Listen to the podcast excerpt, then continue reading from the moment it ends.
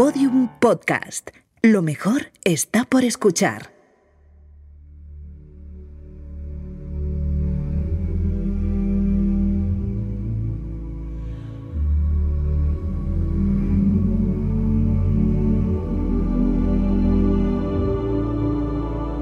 Desde el inicio de los tiempos, los humanos hemos tenido la necesidad de contar historias, de transmitir sabiduría. La expresión oral ha hecho que sucesos locales y dichos populares pasen de generación a generación, convirtiéndose en una guía para futuros habitantes de una zona. Y es ahí precisamente donde la oralidad se encontraba con una barrera natural, la distancia. Ahora, en una era de hiperconectividad, nos suena muy lejano, pero no ha pasado tanto tiempo desde que esa barrera se rompió. Este pitido que acaban de escuchar corresponde a la letra S en sonido Morse. El físico Guillermo Marconi lo escogió para ser el primer sonido en transmitirse entre Europa y América. Fue el 12 de diciembre de 1901 y se convirtió así en la primera transmisión sonora a través del Atlántico. Por primera vez, la distancia entre receptor y emisor se acortaba hasta casi desaparecer. Nos podíamos comunicar y escuchar como si estuviéramos en el mismo lugar. 24 años más tarde, en Barcelona, la radio legal de nuestro país nació así. La estación radiodifusora y, y, bueno, pues se inician esas emisiones en 1923 gracias a Radio Ibérica, ¿no? Eran emisiones muy rudimentarias eh, fruto de la experimentación y sobre todo de la gran pasión por la nueva tecnología de principio de siglo de, de los hermanos de la Riva, de Antonio Castilla, de un grupo de ingenieros de la época que en torno a algunas compañías de telecomunicaciones, de fabricación de receptores y de los clubes de radioyentes que fueron muy importantes y, en aquella época iban surgiendo, pues iban poniendo en marcha emisiones sin ninguna periodicidad eh, establecida, eh, pero que sí sirvieron de campo de pruebas hasta 1924, que es cuando ya empezamos a tener las primeras emisiones regulares en España. La radio nació para acompañarnos, para luchar contra el olvido y para crear memoria. Sin ella sería imposible revivir la historia de forma tan nítida. Y ya saben lo que dicen, quien no conoce su historia está condenado a repetirla. Tener voz, memoria, radio y política. Un podcast de la Fundación Felipe González, producido por Podium Podcast. Episodio 2. Crear memoria a través de la radio. War in Russia enters its third year, with Soviet armies pounding the Nazis from the Black Sea to the Baltic. passed through downtown Dallas. The crowd screamed and lay down on the grass. As the motorcade went by, it was not known if the shots were aimed at the president, which That is the World Trade Center, and we have unconfirmed reports this morning to explain As we come on air, we have serious news. Nada es comparable al poder indiscutible de la voz. La imagen nos abre los ojos. La voz viaja directa a nuestro cerebro, nos hace imaginar. No solo nos entretiene y nos enseña, sino que es capaz de construir nuestra propia memoria y la de todo un país. O aclaraciones. Efectivamente, se levanta del banco azul el candidato y va a subir a la tribuna de oradores, esta vez sin ningún papel entre las manos. Sí. Algo, en estos momentos, en estos momentos, Hay un disparo. se ha oído un, un golpe muy fuerte. en- Precisamente una de las muchas funciones de la radio ha sido y es contar lo que pasa en el Parlamento, retransmitir las sesiones parlamentarias, analizar la toma de decisiones políticas que nos afectan a todos, contar la historia. El 23 de febrero de 1981, la cadena SER narraba la actividad parlamentaria cuando Rafael Luis Díaz, sentado en la tribuna de prensa con su micrófono, contaba en directo una rutinaria votación en la Cámara Baja. Cuidado, la policía, la policía. Una sucesión interminable de nombres que se interrumpió minutos antes de las seis y media de la tarde, cuando llegaba el turno de votación del diputado soriano Manuel Núñez Encap.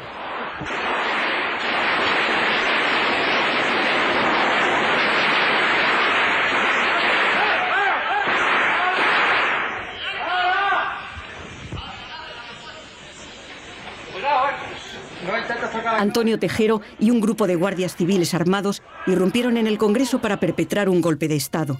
El sonido de lo que estaba sucediendo en el hemiciclo continuó retransmitiéndose gracias a la audacia de Rafael Luis Díaz, periodista de la cadena SER, que siguió narrando lo que ocurría, y de dos técnicos de sonido, el veterano Emilio Lavarrieta y el joven Mariano Revilla, que entonces tenía 31 años. Leopoldo Calvo. Y veo en ese momento es cuando estaban disparando la ráfaga de metralleta. Inmediatamente cerré la puerta otra vez y salí para, la, para el pasillo donde teníamos los equipos que eran cabinas de teléfono. Y entonces, pues la inmediata pues, es apagar la luz de la cabina y cambiar todos los trastos a otra que había al lado para que pareciese que estábamos emitiendo allí. Porque no sabíamos qué iba a pasar, pero lo que sí estábamos convencidos es de que teníamos que seguir emitiendo. Pasaron unas horas y, y vaciaron la, la, sala de prensa lo desconectaron. Pero nunca se dieron cuenta de que nosotros teníamos un equipo en una cabina apagada y que estábamos emitiendo. Y ese, eso fue lo que pudimos mantener durante toda la noche. Así es como un sonido se convierte en un trozo de historia. Este es un momento que todos tenemos en nuestra mente, que ha pasado a través del tiempo para ser parte de la memoria colectiva. Una noche en la que todo el país estaba pegado a la radio donde la incertidumbre, la falta de información y de imágenes se transmitió a través de la voz. Prueba a ver una fotografía de un querido pariente muerto y prueba a oír la voz de ese pariente muerto. El sonido de la, de la voz tiene una particularidad, es que es el mecanismo de comunicación más automático, más directo y más caliente. Por eso siempre se ha dicho que la radio es un medio caliente frente a otros que no lo son tanto, ¿no? Y en ese sentido, pues, claro, la voz juega un papel. La voz tiene unas particularidades, tiene unos cromatismos, tiene unas intensidades, pues que son capaces de penetrar un poco más, un poco menos, puede llevarte muy lejos, ¿eh? hasta los pliegues más recónditos de tu corazón, de tu cerebro, pues así, es una particularidad fisiológica, psicológica e incluso moral, te diría. Iñaki Gabilondo es uno de los grandes referentes del periodismo en nuestro país una voz que a todos nos es familiar. A él eh, lo escucharemos más tarde, pero antes permítanme llevarles a lo concreto.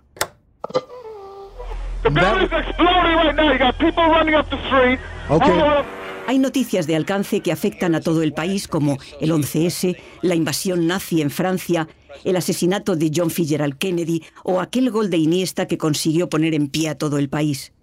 Pero la radio también es cercanía, entre toda la información siempre hay un espacio cercano, las emisoras locales. La radio y la voz también crean el tejido de nuestra memoria más cotidiana, nos ayudan a construir y reconocer lo que somos. Y es que, aunque haya pasado el tiempo y conozcamos prácticamente en directo lo que ocurre en cualquier parte del mundo, necesitamos conocer nuestro entorno, el contexto en el que habitamos, nuestros vínculos de pertenencia, por eso ya, desde 1924, después de las emisiones de Radio Ibérica o Radio Barcelona, aparecieron diferentes estaciones, Radio España de Madrid, Radio Cádiz, Radio Club Sevillano, Unión Radio. Con ellas, la información fue asentándose y haciéndose global, pero para conocer toda nuestra historia, a veces tenemos que transgredir las normas, informar desde el anonimato, en la distancia.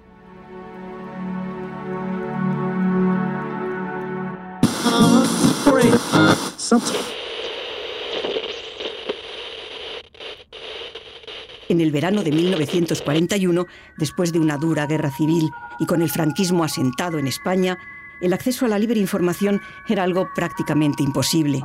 Fue por ello por lo que nació Radio España Independiente, o La Pirenaica, como fue apodada, sus emisiones se hacían desde lo que entonces era la Unión Soviética y su nacimiento sirvió para hacer frente a los fascismos. Ya ven, la voz tiene un poder difícilmente comparable con otro. Tanto es así que el régimen franquista propuso un castigo capital a todo aquel que escuchase esta emisión. Con la llegada de los años 80, la radio se topó con otro fin, la enseñanza. En esta década surgen las primeras radios universitarias en nuestro país, dando posibilidad a los futuros periodistas y comunicadores a contar, a narrar sus propias inquietudes con nuevas programaciones culturales. En los años 80 no fue menos. La universidad en España comenzó su gran transformación en esa década. Se convirtió de verdad en la universidad para todos. Eh, y lógicamente pues surgieron muchísimas iniciativas radiofónicas que eran pues el fiel reflejo de aquella juventud efervescente. Muchas de ellas, muchas de esas emisoras surgieron al calor de los colegios mayores, de las residencias de estudiantes, como por ejemplo Radio San Fernando, que hoy es Radio Campus en la Universidad de La Laguna y que, bueno, algunos historiadores eh, eh, califican de la primera emisora universitaria en España. Lola Rodríguez es profesora del Departamento de Periodismo y Comunicación Global la Complutense y la persona responsable de su emisora, Inforadio y otras como por ejemplo Inforadio en la Complutense, en la Facultad de Ciencias de la Información, pues tiene como objetivo fundamental servir de prácticas a los estudiantes lo más cercanas a la realidad posible, ¿no? Eh, al mismo tiempo una especie de cantera, ¿no? Al mismo tiempo que, de contenedor de innovación y de nuevas propuestas de programas, de formatos, de ese lugar donde poder dar rienda suelta a la experimentación. Y es que la radio y la universidad bien pueden ir de la mano porque, como bien sabemos, el periodismo tiene tres pilares, informar, formar y entretener. Antes de, la tele, la radio era todo. Era medio de información casi exclusivo, era medio de entretenimiento casi exclusivo y era medio de aprendizaje también casi exclusivo. Ahora ya no pero creo que su función didáctica sigue intacta. Yo aprendo muchísimo en la radio y por lo tanto quiero pensar que nuestros seguidores también aprenden a través de la radio. La voz de Pepa Fernández es otro referente, el buque insignia de Radio Nacional desde hace más de dos décadas. Destaca que la radio, a través de la voz, no solo informa, sino que continúa siendo un remedio implacable contra una de las grandes epidemias del siglo XXI, la soledad. La radio ha tenido siempre una función esencial para luchar contra la soledad. Sigue teniendo esa función porque todos sabemos que la soledad es una de las epidemias del siglo XXI. Cada vez hay más gente sola, cada vez hay más gente aislada, aunque viva en una gran ciudad. Y eso le confiere también una responsabilidad extra. A la radio también acudimos en comunidad Piensen en cómo nos reuníamos en torno a ella para escuchar el parte meteorológico, también las radionovelas, el fútbol, el acompañamiento, la cercanía que nos permite la voz y hablar a las personas dentro de sus propias casas o sus coches hace que se creen relaciones entre hablante y oyente. Luisito. ¿Qué tal, Iñaki? Hola, hermano. ¿Cómo estás, guapo? Esperando que pase, que pase esta este calor insoportable que tiene uno cuando está lejos de, los amigos y de la radio. Si estás lejos de la radio, estás eh, lejos de los amigos. ¿Cómo, está, cómo, está tu, ¿Cómo está tu santa? Mejor que yo. Está mejor que tú. dale un beso, de mi, dale un beso de mi parte, Luis. Dale un beso de mi parte. Durante varias décadas, Iñaki Gabilondo y Luis del Olmo estuvieron al frente de los dos programas más importantes de la radio informativa española.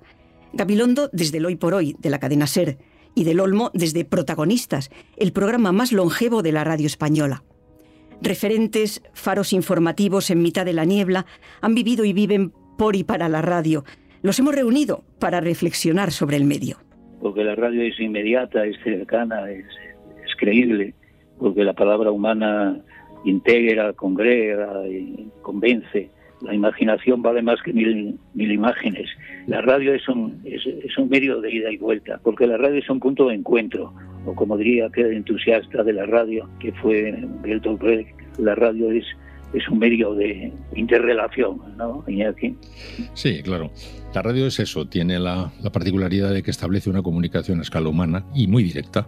Y luego que tiene también este rasgo muy característico, que opera en horas, minutos y segundos sin reclamar toda tu atención. Es el único medio de comunicación que puede estar estableciendo contacto con el destinatario sin exigir su atención absoluta. Tú no puedes leer un libro, no puedes ver el ordenador, no puedes ver el móvil, no puedes ver una película, no puedes hacer nada porque te reclama toda tu atención.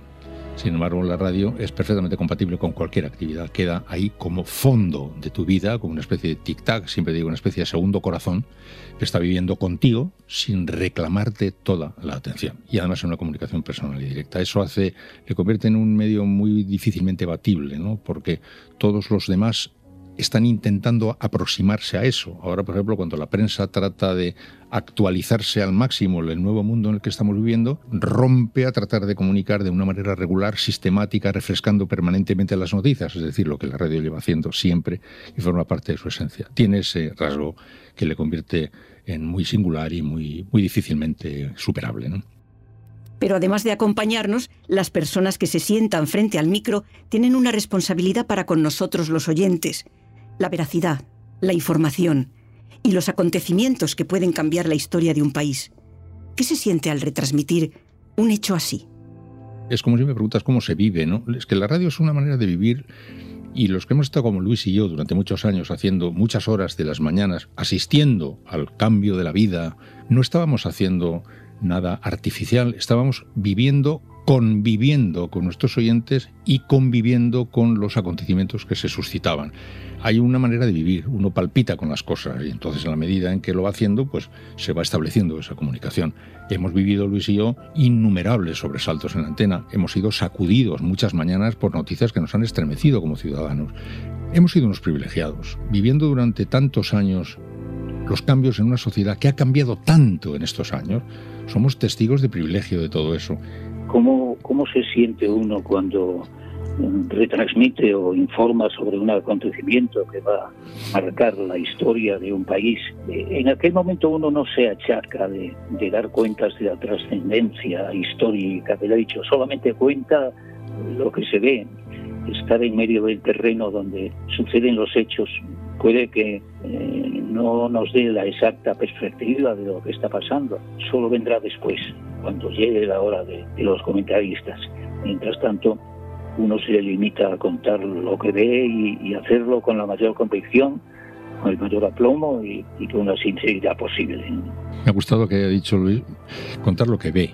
Yo muchas veces he dicho que desde la radio se ve a los oyentes, se nota a los oyentes. Concha Velasco solía decir que cuando salía escena, en esa especie de boca negra que es la sala llena de gente, detectaba a los espectadores que estaban sintiendo el mensaje y los que no estaban sintiendo el mensaje. Es muy curioso cómo se oye al oyente, cómo se entiende al oyente y cómo se ve en la vida.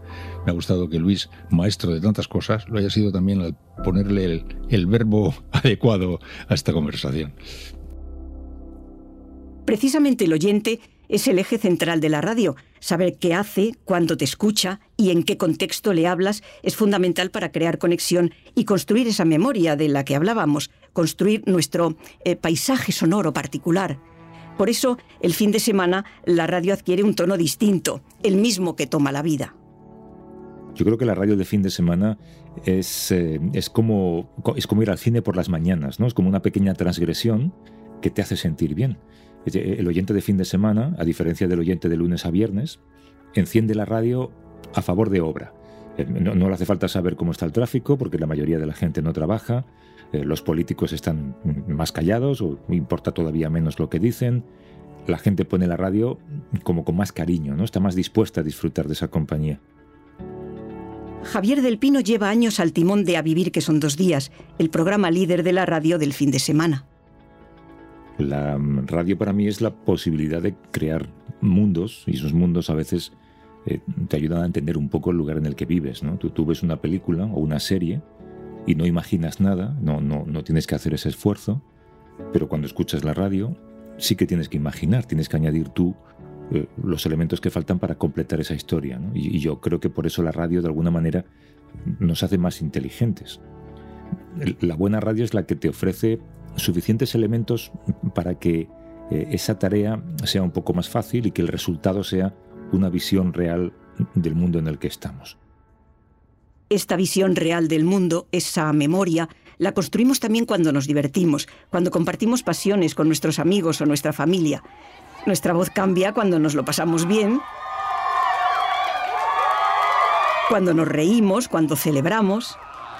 Pero está bien, está bien y, Xavi Alonso con ese pase que tiene que dar, pase vertical para romper esa línea de Holanda. ¿Recuerdan el sonido que escuchamos al inicio de este episodio? Pues además de ser el primer sonido emitido entre dos continentes, es el sonido que a día de hoy se sigue utilizando para informar de los goles. Pero el deporte no es lo único que consigue reunirnos. Antes hablábamos de contar historias, de la cultura de la comunidad, primero frente al fuego, después junto a la radio y ahora... Ama Rosa, con montaje musical.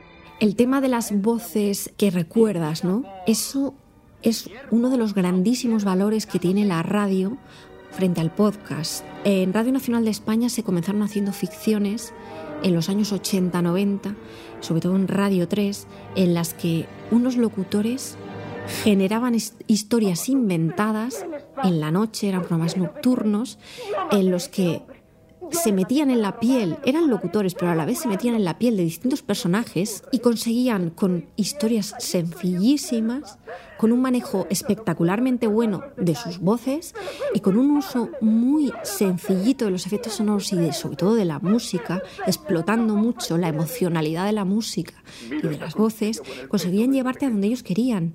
Las voces que hacen compañía, ¿vale? La radio como compañera de viaje, compañera de las horas, tanto de las horas del insomnio como de las horas del trabajador, como del que simplemente se quiere deleitar un ratito escuchando cosas que tampoco van a, a ningún lado o inventándose historias cada día distintas dentro de ese locutorio entre ellos.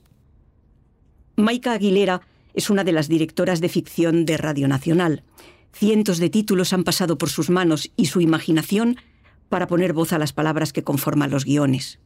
Las ficciones sonoras no son algo nuevo. Desde hace generaciones, las historias ficcionadas se escuchaban a través de la radio. Ahora, gracias a la evolución tecnológica, podemos disfrutar de verdaderas producciones utilizando solo el audio. He perdido el interés en apuntar cosas en el calendario. Los actores llevan unos auriculares porque tienen que escuchar su voz, tienen que aprender a escucharse su voz insertada dentro de ese decorado sonoro. Y tienen que interactuar con los elementos que suenan, cuando cogen algún objeto, cuando lo tiran, cuando lo manipulan. Tienen que hacer esos sonidos con la voz que indican que estás golpeando a una persona o que estás dando un puñetazo contra la pared o una patada o que estás empezando a correr o que tienes mucha prisa, caminas rápido, vas agobiado. Todo eso que no se ve lo tiene que imprimir la voz. Lo que suma es saber contrastar con las voces, hacer diferencias entre las voces de unos personajes y otros y que esas voces sean sumamente expresivas. Saben hacer que la ausencia de imagen sea un, un punto a favor. Me da igual que sean voces feas, voces excesivamente agudas o demasiado graves, que sean voces de pito, que sean voces muy rasgadas, sucias. Las voces en la vida son así y los personajes tienen que tener esas diferencias y esas imperfecciones. Los tiempos cambian, nuestros gustos también, sin embargo la voz permanece. Se transforman los medios, los formatos, la tecnología nos permite cada día más acercarnos, crear nuevos espacios sonoros que aunque se transformen, seguirán contribuyendo a construir nuestra memoria y nuestros paisajes sonoros particulares.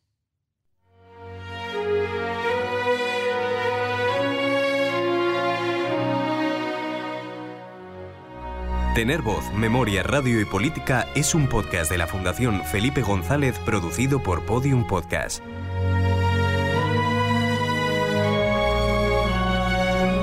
Narrado por Ángeles Afuera. Dirección Jesús Blanquiño. Guión Inés Vila, María Romero y Fundación Felipe González. Edición sonora Nacho Sánchez y David Delgado. Producción ejecutiva Lourdes Moreno Cazalla. Coordinación del proyecto Alba Toajas.